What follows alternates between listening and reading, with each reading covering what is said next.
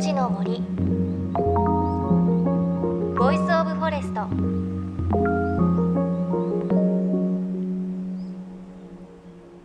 おはようございます。高橋万里恵です。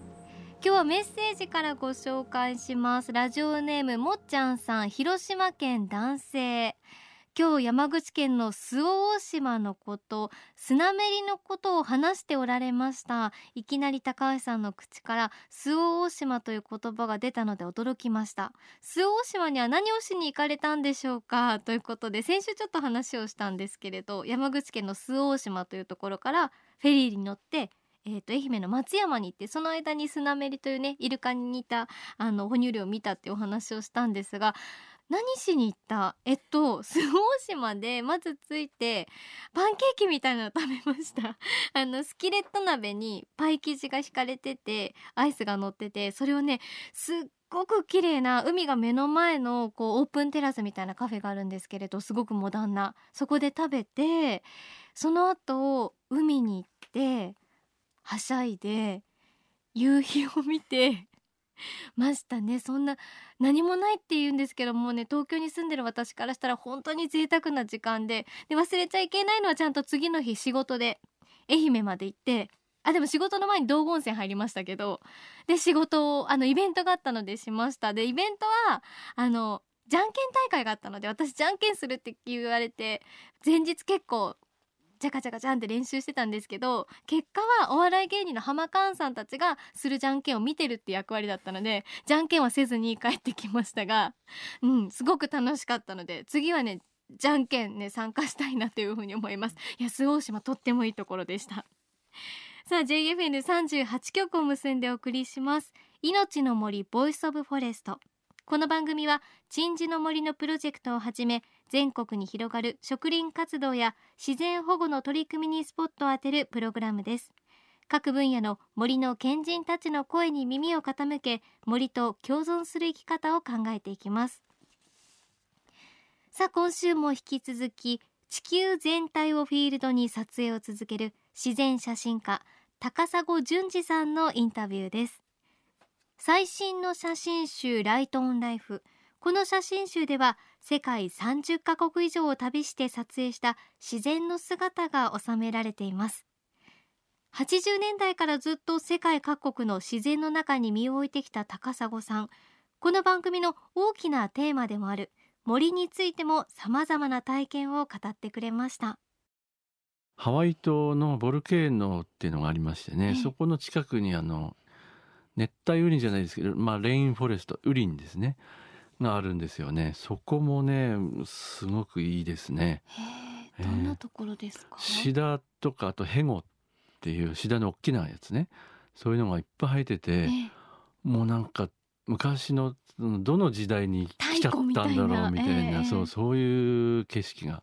それがその溶岩の上に生えてるんですよ。うんでそこにまああの今は結構観光客も行くようになったので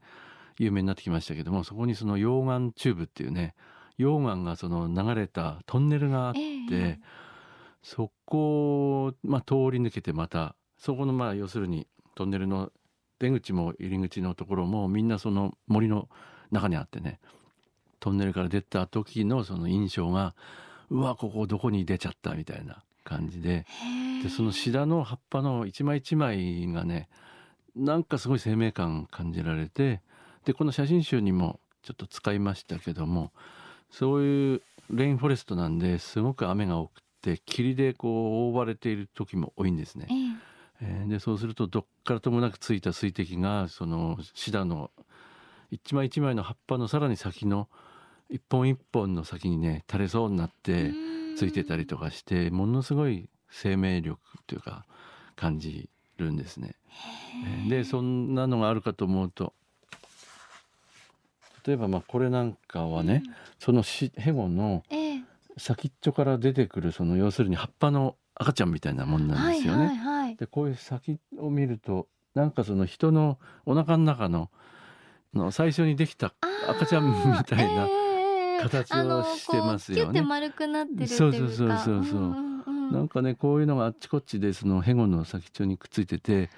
でどんどんここから伸びて、まあ、葉っぱが出ていくっていうの。うわこれみんな命の始まり同じような感じだなっていうのも感じるしそれがまた周りの霧で覆われていて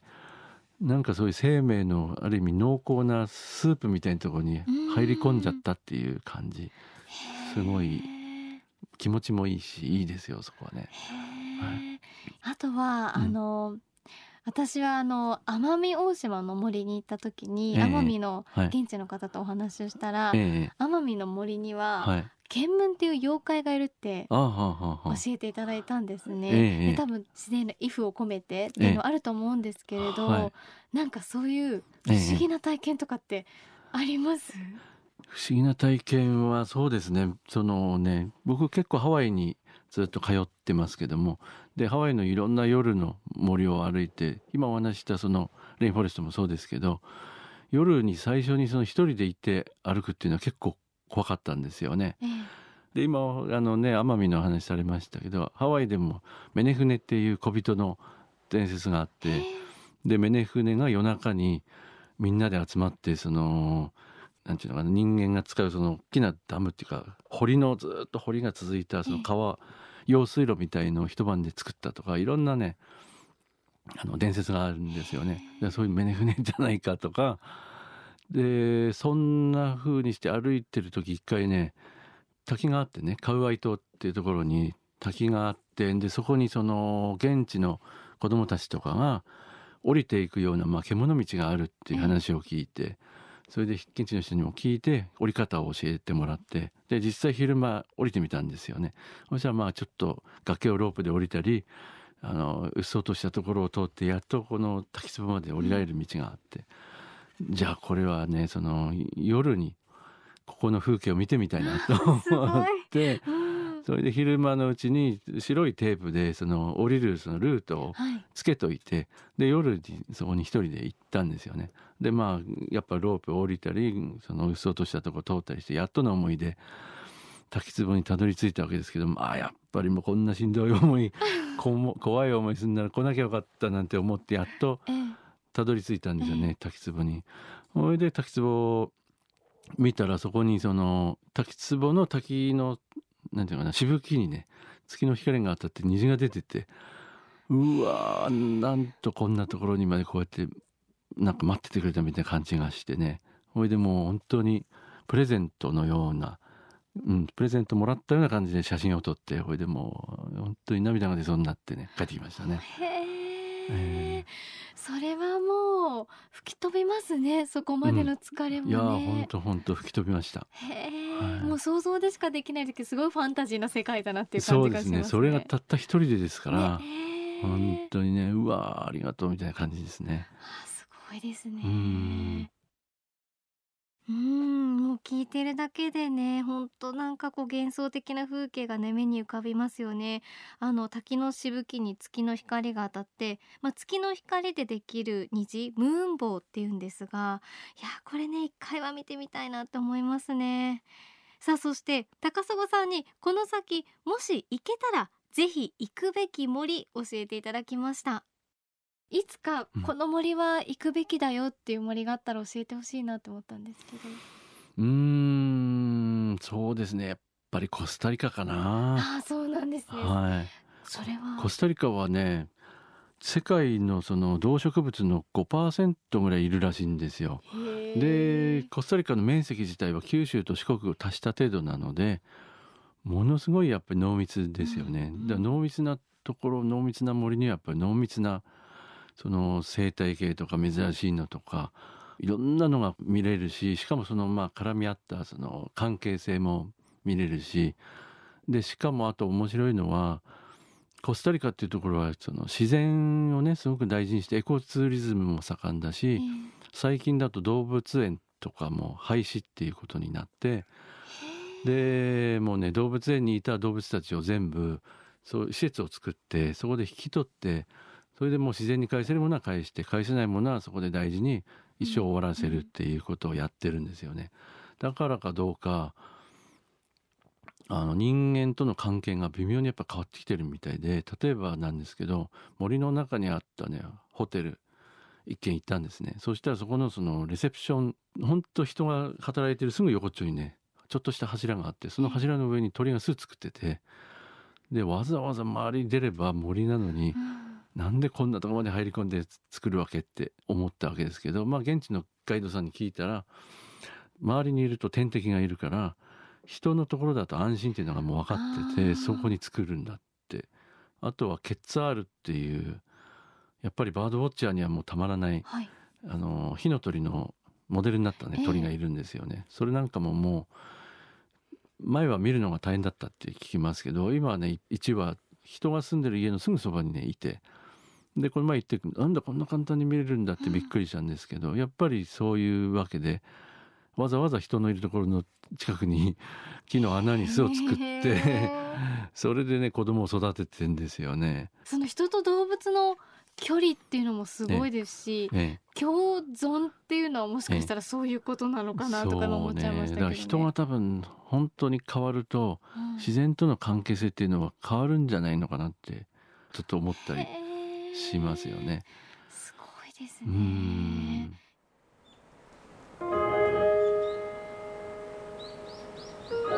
命の森ボイスオブフォレスト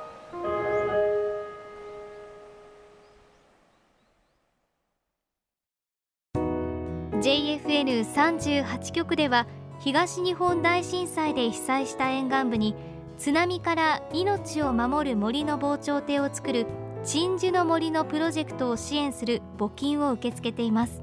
この命を守る森づくりに取り組んでいる AIU 損害保険株式会社では中小企業を災害や事故から守る損害保険のラインナップビジネスガードを提供。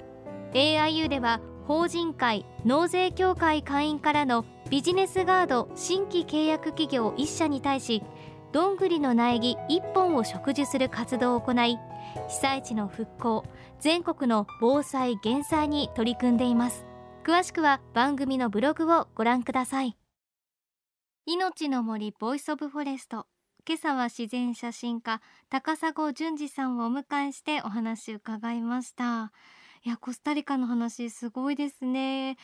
うん聞いてるとやっぱり行ってみたいなという感じがしますがやっぱりこうね動物園が廃止になってこう動物と人との距離が変わってきたっていうお話もありましたが、まあ、人が変わるとこう自然との関係性が変わる。しかもすごくこうコスタリカの場合はいい方向に変わってるように聞こえますしなんか時間を戻すことって物理的には難しいというかできないことですけれど私たち人間がこう自然に対する態度で変わることでそういったちょっと時間を戻すというか昔の姿を取り戻すことっていうのは実は可能なのかなっていう可能性が見えた気もしましたね。さあこの高砂淳二さんの新しい写真集「ライト・オン・ライフ」は小学館から出ています詳しくは高砂さんのホームページ Facebook などをご覧くださいさあそして来週も高砂さんのインタビューですが来週はこの時期小笠原諸島で見られるクジラのお話です。また番組ではあなたの身近な森についてもメッセージお待ちしています。メッセージは番組ウェブサイトからお寄せください。命の森 Voice of Forest。お相手は高橋万里恵でした。この番組は AIU の協力でお送りしました。命の木の森。ボイスオブフォレスト。